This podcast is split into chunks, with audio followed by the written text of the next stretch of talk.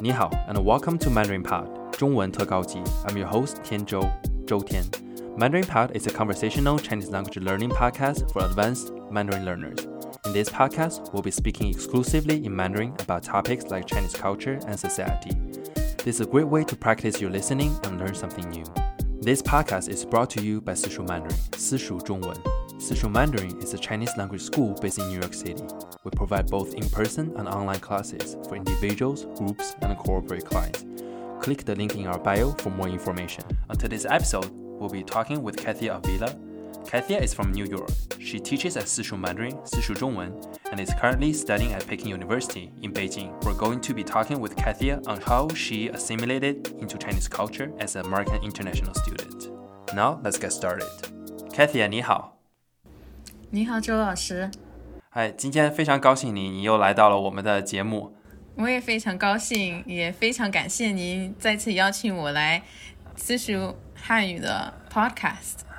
对，因为上次我们来的时候，啊，其实我我有听那个 episode，我有听那个那一期的节目，我不知道你有没有听。我觉得就是我们那一次讲的时候，啊，那次其实我也是刚刚开始做这个 Mandarin Pod，呃，中文特高级。我觉得我们做的时候，那时候还有点僵硬，所以我觉得我们今天可以放松下来，然后聊一聊啊，今天我们的话题。今天我们的话题是怎么可以融入更好的融入呃中国人的生活。我想从你的角度来看一下这个话题，然后我有些问题可能会要问到你。好的。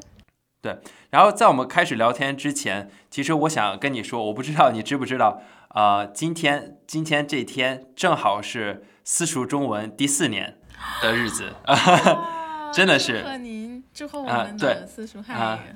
因为我在四年前的时候，呃，我在我就是自己在家里面，然后注册了一个公司，然后就开始做做这个私私塾 Mandarin 私塾中文，但那个时候还不叫私塾 Mandarin，然后一直到了今天，我觉得其实挺不容易的。正正好是今天，十二月十九号。祝贺祝贺您！嗯，谢谢谢谢，啊，然后我我这里有几个问题啊，来问一下你啊，呃，我其实上一次我们的呃我们相见的时候，我没有问到你这些问题，但这一次我们来主要说一下你在中国的一些生活上面的问题，好吧？我想问一下你，就是说你在没去，你还没到中国之前，你在高中的时候还是在这边的时候，你你的印象中，你对中国的印象是什么？我对中国的印象。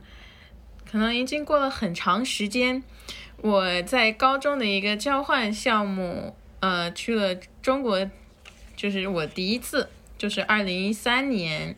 然后我现在想的唯一一个词就是古老。我当时以为中国社会很封闭、传统和保守。对，但因因为我发现很多呃呃外国人，不是中国人，在去中国之前，可能想到中国就是。功夫，功夫，我不知道你你你有没有这种比较呃，就除了古老之外，你有没有其他的一些对中国的一些想法，在没去中国之前，比如说电影啊、流行文化里面的一些东西。我以为就是 去中国之前，人们还会穿那种民国时期的服装，还会还会鞠躬，但是啊，我我我到中国以后跟中国人。交流，我发现完全不是这样。其实中国是离我们在美国的生活也很接近，也非常发达。对，呃，其实我觉得，如果现在大家还穿民国的服装，也鞠躬，那也是挺好的。我还是挺想，我还是挺想，如果有机会能回到民国的时候，我觉得也是非常好的。我也想跟你说一下，我当时来美国的感受。我我其实呃。我第一次来美国，我是在啊 JFK 机场下的飞机啊。我其实，在那个飞机上啊，还没到机场的时候，我其实特别特别激动。来美国的时候，然后因为我其实一直都很想来美国，因为我一直看美国的电影、看美国的电视、看 NBA，然后吃美国的东西，对吧？麦当劳、必胜客，所以所以一直都受到美国影响很多，所以我其实很期待。但是呢，我在下飞机前我都很期待。我从那个 JFK，我看到那些各种那种塔那种 tower，然后呃，我是一个我的叔叔来接我的这边的。然后他我一我一出机场，我一开到那个纽约的路上，我说哇，纽约的路怎么这么破？然后怎么路上这么多垃圾？我都觉得啊，这个跟我想象的美国不太一样。然后这个是当时我来美国的，真的是我真的我在下飞之前之前下飞机之前我还特别特别开心，但下了飞机之后，我就啊，美国怎么是这个样子？对，所以我觉得也就就是刚到一个地方的第一个感受，其实真的是挺有意思的。嗯，所以我想问你，你到中国的第一天啊，给你最大的感受是什么？我非常震惊。我落地到机场的那一刹那，我才意识到我自己是完全一个人在中国，所以我所有的准备才是到那一天终于有发挥。然后我坐地铁也非常紧张，因为我没有备好坐哪个方向，所以我记得我在一个小纸一张就是非常小的纸张纸，我写了哦。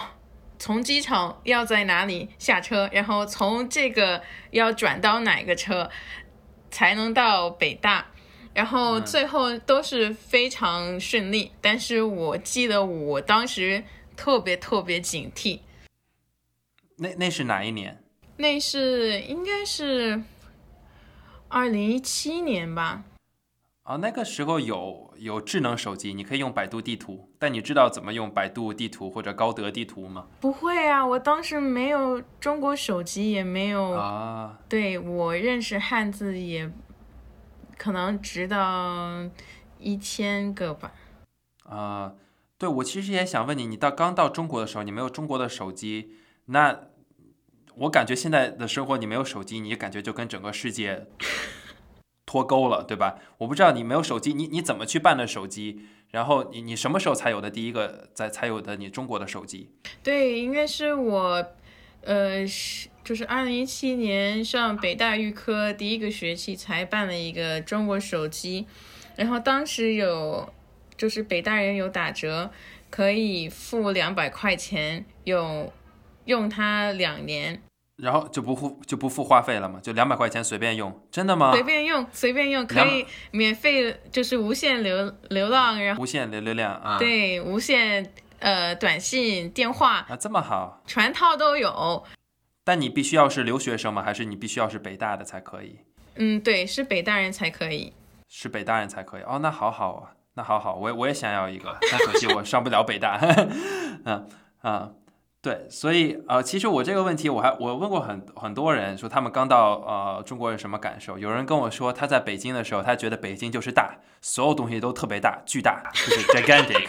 他说那那一个街区就特别特别大，所有的楼都特别特别大。我不知道你有没有这种感受？嗯，我觉得在纽约很多就是大厦都是很怎么说很密集吧，然后在北京。所有东西都离得很远，就是比如说你，我从这里可以走到四十二条街吧，就做一个大道 Broadway，但是在北北京肯定不行，肯定是需要坐车还是坐地铁。我有那样的一个感觉，就是所有东西离得很远。嗯，所以呃，那你在？就是北京的时候，你主要的交通方式是什么？你是坐地铁、坐公交车、打车，还是你像很多人有买一个那种电动自行车？好，那你猜猜，第一年就是坐地铁为主，那第二年是什么呢？能猜一下吗？可以猜吗？第二年你骑自行车呗。嗯，哦，对，有那个黄车吧？对，第二好，那好，第三年呢？呃，第三年你就找到男朋友了，所以他载你。对，有了一个男朋友，然后他送给我一个啊，真的是啊。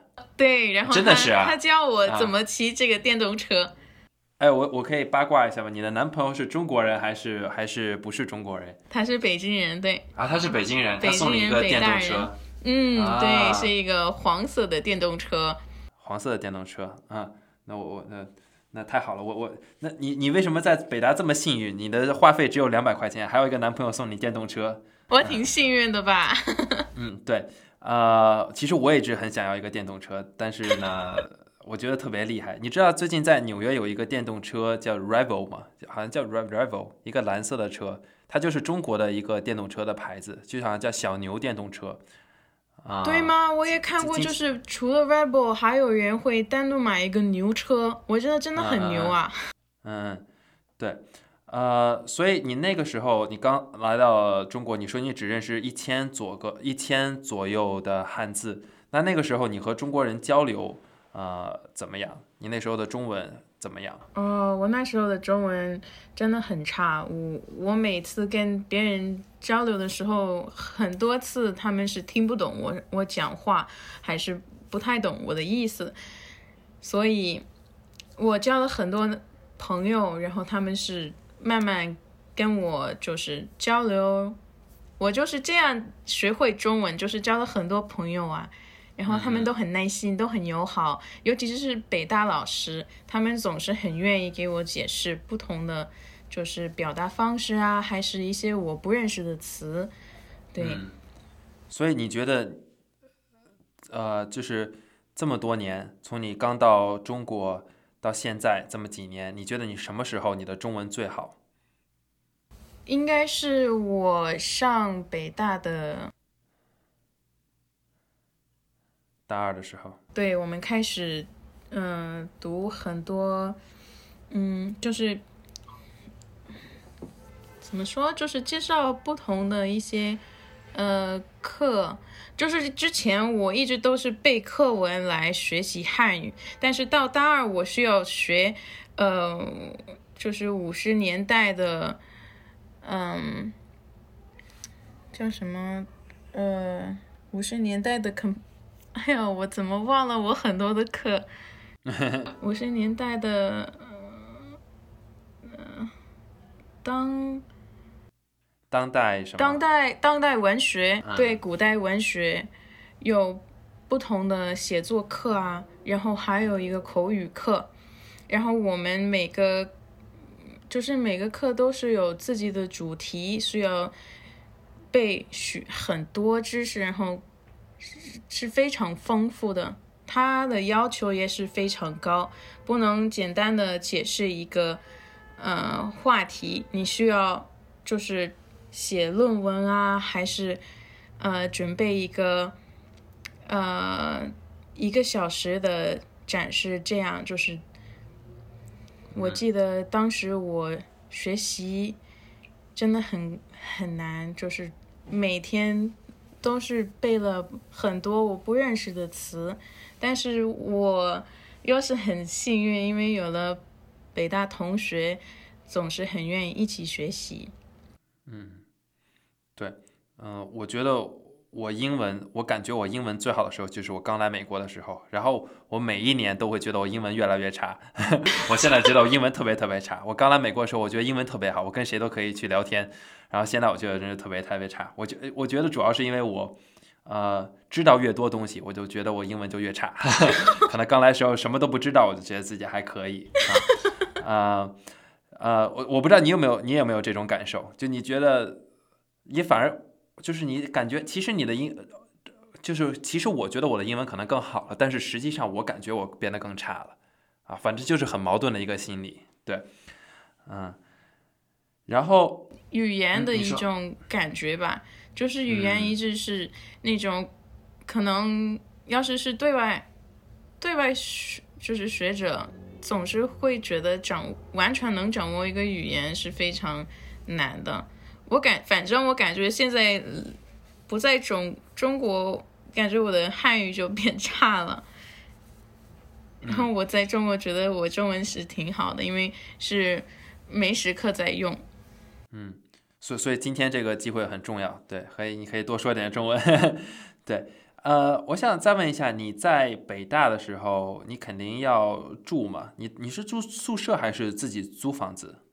对我上预科第一年是在一个酒店的公寓楼做一个呃两人间，然后到大一我没有抢到北大的留学生宿舍，所以我租了一个房子，就是在学呃学校就是校外的一个呃怎么说？您知道一个叫自如我知道自如，啊，对我租了一个自如，然后到了大二，我住在北大留学生宿舍。北大留学生宿舍只有一千，但是北大留学生有四千多，所以每个人要是抢不到房间或还是呃宿舍，是需要在校外看一下要嗯要怎么安排这个住宿。所以你要现在在呃去住的话，你是愿意住在宿舍，还是愿意租一个房子呢？我愿意住在宿舍，因为在 在租一个房子，我没有人可以和我熬夜学习，准备一个期末考试。啊，这样子啊，啊，我以为你可以租一个房子，可以更好的玩呢。没有，我其实呃不清楚，就是说你作为一个外国人，你去租房子会不会遇到什么困难？比如说他要不要看你一些证件呀，什么东西？我现在记得我当时是有一个需要办一个叫什么，嗯，就是北京有一个非常特别的，嗯、法律，就是要是你是外国人，你需要联系房东，得到他的联系方式和电话，才能住到一个房间。但是已经过了两年，我现在记不得是什么。嗯，您有没有听过这个？就是住租我我我我不太清楚，因为我在中国不是外国人，所以我不太清楚啊。反正需要办很多这个呃住宿证明啊，是叫这个是叫住宿住宿证明对外国人来啊说，你是要去一个去那个嗯、但你住自如也需要住宿证明吗？对，然后我当时是通过一个中介，然后他那个中介是不愿意给我，然后我需要通过警察来得到他的联系方式，就是特别麻烦，我差一点就没有，嗯嗯，没有能够租一个房子。哦，对，其实这些方面我觉得其实是很比较困难，比如说租房，包括你刚刚办电话卡，还有一个是银行卡，你是当时是自己怎么办的？是我自己办的，我去了中国银行办的。就就可以吗？一个一个外国人就直接你就拿你的护照就去办了，就可以。对，租房子是非非常困难的。要是可以，要是我我本来知道是要那么多就是手续手续的话，我会直接通过这个房东来嗯办一个住宿证明。嗯但你像你刚刚说的，你们北大四千多个留学生，但只有一千多个宿舍，那说明大部分人还是要在外面租房子对，啊、那所以对于他们说也是非常，但是你可以这样子，比如说你找一个中国同学，他去租房子，然后你就是跟他蹭一下，跟住在他租的房子里面就可以了。对，所以就是啊问题在那里。我当时就是和我的男朋他叫许佳琪，和佳琪一起办的，所以我当时需要提供给北大我我的地址，但是那个房子是在佳琪的名字上，不是在我名字上，这个是就是办的办这个手术的问题，到底是我的地址还是他的地址？因为我是给他，就是我我把钱转给他，然后帮我办的，但是这那个房子是用他的身份证办的，嗯我懂了。所以我当时是没有这个资格来在那个房间就是住宿，但是他又帮了我一一一番。嗯那这么想想，在美国当外国人这一点还是比较呃友好的啊、呃因为在美国你租房子，呃大家都是很就还是比较容易的，对。呃，那那你在你住宿舍的时候，呃，你呃你你你觉得你习惯吗？习不习惯住在大学的宿舍？大学的宿舍我觉得挺好的，它，嗯，这对，因为我当时在校外住的那个房子，它是 在五环外，所以是非常远，它连这个网络，嗯，我都需要买，就是一个那个网络箱才能有这个网络，不像在北大有宿舍，它。有了自己的网络，也可以呃反火墙，然后就是我宿舍旁边有了一个呃自习社，然后在自习社里也有一个图书馆，留学生图书馆，所以我非常喜欢在那里安静的学习。然后它旁边有一个咖啡，一个咖啡店，所以我当时在呃五环外住的一个房子是非常在一个非常偏僻的地方，然后附近没有什么东西，真的是没有一个没有大厦，没有离地铁都要走十五分钟。哦，那真的很远，是尤其是冬天会很冷。非常冷，非常冷，所以我很喜欢这个宿舍。那那所以，假如说一个外国人，呃，不管他是留学生还是就是去中国工作，你你会给他什么建议？如他在北京找房子的话，租房子的话，你有没有什么建议？嗯，我觉得他可以在不同的平台来找呃房子，然后需要先了解好怎么办住宿证明，然后会和谁一起住。因为我当时是和已经上班的人住在一个房子，所以当时我记得有时候会稍微有点吵，或者不会那种学习的气氛，就是在北大宿舍，大家都很尊敬，就是自己要集中在学习，嗯，然后我觉得这个是最重要的。你需要哪些文件？需要去哪里办一个住宿证明？要非常清楚了解哪个，就是要是你租一个房子，它属于那个地区，然后哪个地区的住宿，呃，叫什么？它叫一个，它是一个非常特别的楼，你是要去办，你要去哪里办的是非常重要的。然后需不需要警察的一个证明？因为我当时是涉及到是要去，呃，就是警察来找这个他们的一个呃账，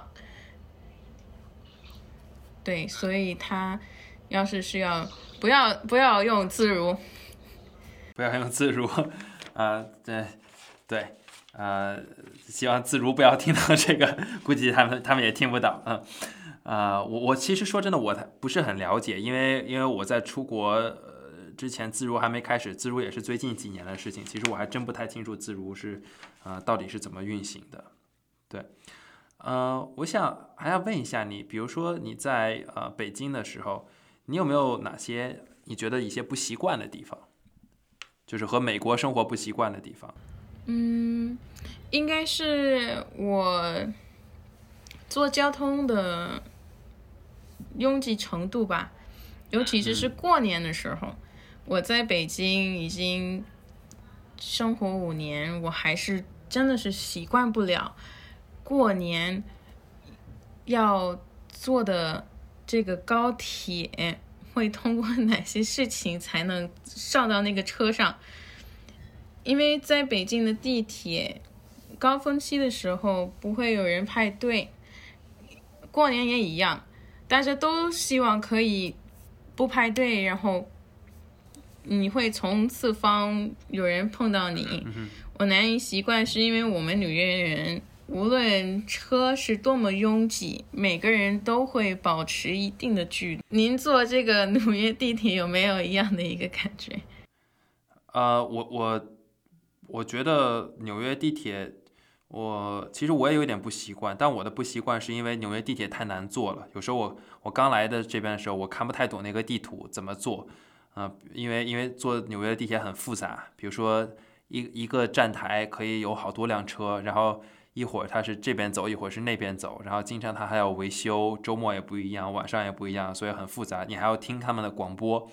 所以这个是比较难的地方。然后另外哦，还有一个我不习惯的地方就是纽约的地铁站里面没有厕所啊。北京的地铁站里有厕所，虽然说也不会很干净吧，但我觉得至少很方便，因为有时候你可能还是要用一下洗洗手间的。而且纽约在哪里都很难找厕所，所以我觉得这个这一点也是一点就小小的不习惯的地方吧。嗯，也非常安全，因为它有两个，就是有门对对对对对对，北京会安全很多。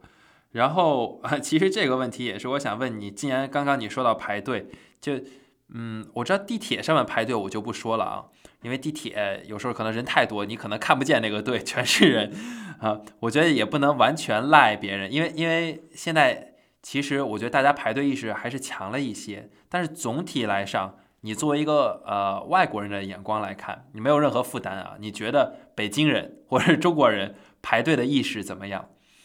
排队的意识，我觉得有一些人是有的，有一些人就是。嗯，不是所有人不会排队，也不是所有人不知道怎么，就是也不是所有人是，呃，没关系，嗯，看一下就，比如说你去城，就室内会有人排队，肯定是，比如说你想去喝喜茶，肯定会有排队，但是要是比如说高峰期要坐地铁，那真的是你需要推别人，还是碰上别人，还是你会。嗯，你你会站得非常离别人很近。我觉得可能高峰期的时候就不是排队的问题了，就那个感觉像是在打架一样，在在抢。对，呃，其实我觉得，呃，说实话，现在我觉得这个排队的现象在北京是越来越好了，因为比如说你有时候坐电梯的时候，你会看到很多人他是有意识的往右边站，然后左边会留出来让大家走。啊，但是呢，的确有很多 情况。我是北京人，我也是中国人，我就实说了，我觉得很多人还是不排队的。我觉得这个的确是，啊，我觉得即便就那么一两个，十个人里面有一两个人不排队，都是非常不好的。对，因为因为就那么一两个人插队的话，就是就让大家所有人都觉得心里很不舒服。对，但是这点我觉得的确大呃还是要提高一些的。对，嗯。呃，像排队这些呢，我觉得都是，其实这些都不是说故意的事情。但你有没有在古中国的时候或北京的时候，遇没遇到对你比较有敌意的中国人，对你很态度很不友好的中国人？嗯，我觉得我很幸运是没有的，但是我有朋友遇到过，就是我有没有跟您说我几几年是二零一。五年，我去了西安，在回民街认了，就是英国呃英文老师。嗯然后在这个回民街偷小偷特别多，所以我们有一次是去吃饭，然后我朋友的手机被偷了。啊。对，但是我没有，就是直接有人是有故意。伤害我还是什么？我觉得到今天我在中国感觉非常安全，比在纽约安全啊！肯定是我在我在纽约都是被，就是我手机被偷了，然后都有这样的一个不好的经验。对，的确的确，中国是我认为啊是全世界最安全的一个国家之一了。我觉得啊，晚上走路你完全不用感到害怕，不无论你去哪里啊。呃，但被偷东西也很经常的，中国人也经常被偷。对，呃，我我我觉得大部分中国人，我我的感觉啊，是对外国人没有太多敌意的。但是呢，有时候有的中国人会对外国人很好奇。嗯，啊，我觉得你有没有发生在你身上？比如说别人会对你很好奇的这种事情，然后你会怎么应对？嗯，有了有了一次，我有朋友来。中国见我，然后他是我妈妈的朋友，然后他的年龄就比较大，所以有很多中国人就直接问我们：“哎，这个是你收养的中国小孩吗？”是这样，然后我说：“哎，不是，他是我朋友，他是我朋友。”但是我们去了景山，有了可能十个中国人就问我：“啊，他是你，嗯，就是你的美国妈妈吗？”就这样，然后我当时就没有想的太多，我就说他不是，他是我朋友。嗯，对，然后我我不会想的太多，我知道他们不是有那种嗯冒犯的的一个意思，他们只是好奇而已。我是哪国人，然后他们就觉得。我说我是美国人，他们说哦你不像一个美国人，那我需要解释哦我是，嗯，我的背景啊，我的父爸爸妈妈哦，因为在，我觉得在中国人的这个看法，他们不是特别了解这个国，就是国籍和民族是分开的。肯定是有华人，他们是了解，但是不太了解。就是我爸爸妈妈是移民到这里，然后我在这里出生，所以我的身份是就是墨西哥尼加拉瓜混血美国人。你你说这点很有意思，这点我其实我一之前没有特别的意识到，因为中国大家看想到中国人都是中国人，都是一样的，都是大部分人都是汉族人，所以他们没有太多这个意识。啊，既然说到这个，我也想问一下你，因为你说你是呃墨西哥和尼加拉瓜的混血，你作为一个拉美裔人，啊，不是传统中国人认为的那种美国人，对你作为一个拉美裔的美国人，你在中国的感受有没有什么感觉到不一样的？大家会觉得你是美国人吗？会不会说，哎，你不是美国人，你或者是？对，有一些人就是我们每年北大有一个展览，它。还是是一个节日吧，它叫留学生，嗯，留学生节日吧，intern 对，然后是每个留学生会呃做一个展览，介绍自己的国家，然后有了一次我们我参加了就是美国的，然后有了一个中国人说你为什么今天要参加？你不是嗯美国人？然后我说我是美国人啊。然后我旁边的人都是就是白人，然后他们说，因为你不像他们，他们才是真正的美国人。然后我就给给他介绍，因为我们展览上是有了一个移民的，嗯，就是关于美国移民文化的一个呃部分。所以我说，我们其实是一个移民国家，有了很多就是来自不同国家移民到美国去，然后。在那里，嗯，做就是开始一个新的生活，找到新的机会啊，就是有介绍他们才能明白，并不是中国人拒绝的一个，嗯，一个事情。但是有了一些也是非常怎么说啊，嗯，因为那一天也有了一个华人来参加，然后他也。就是同样的一个人说你不是美国人，你是中国人，所以，嗯，有一些人会想的黑白，但并不是这样。嗯，这这一点真的是，我觉得其实很多人中国人没有太多这个意识。那还有，毕竟还有在美国的中国人，对吧？嗯，他们，嗯啊，但的确是这样，中国人认为。无论你在哪里，只要你是中国人，你都是中国人。很多中国人都是这么认为的。即便你在美国出生，他也认为你是中国人。对他们认为 j e r m y Lin 就是中国人。嗯，对，呃，然后呃，我我我我我想在现在来说一些，就是中国和美国的一些一些小的一些不同的地方。其实，在大的方面，我们。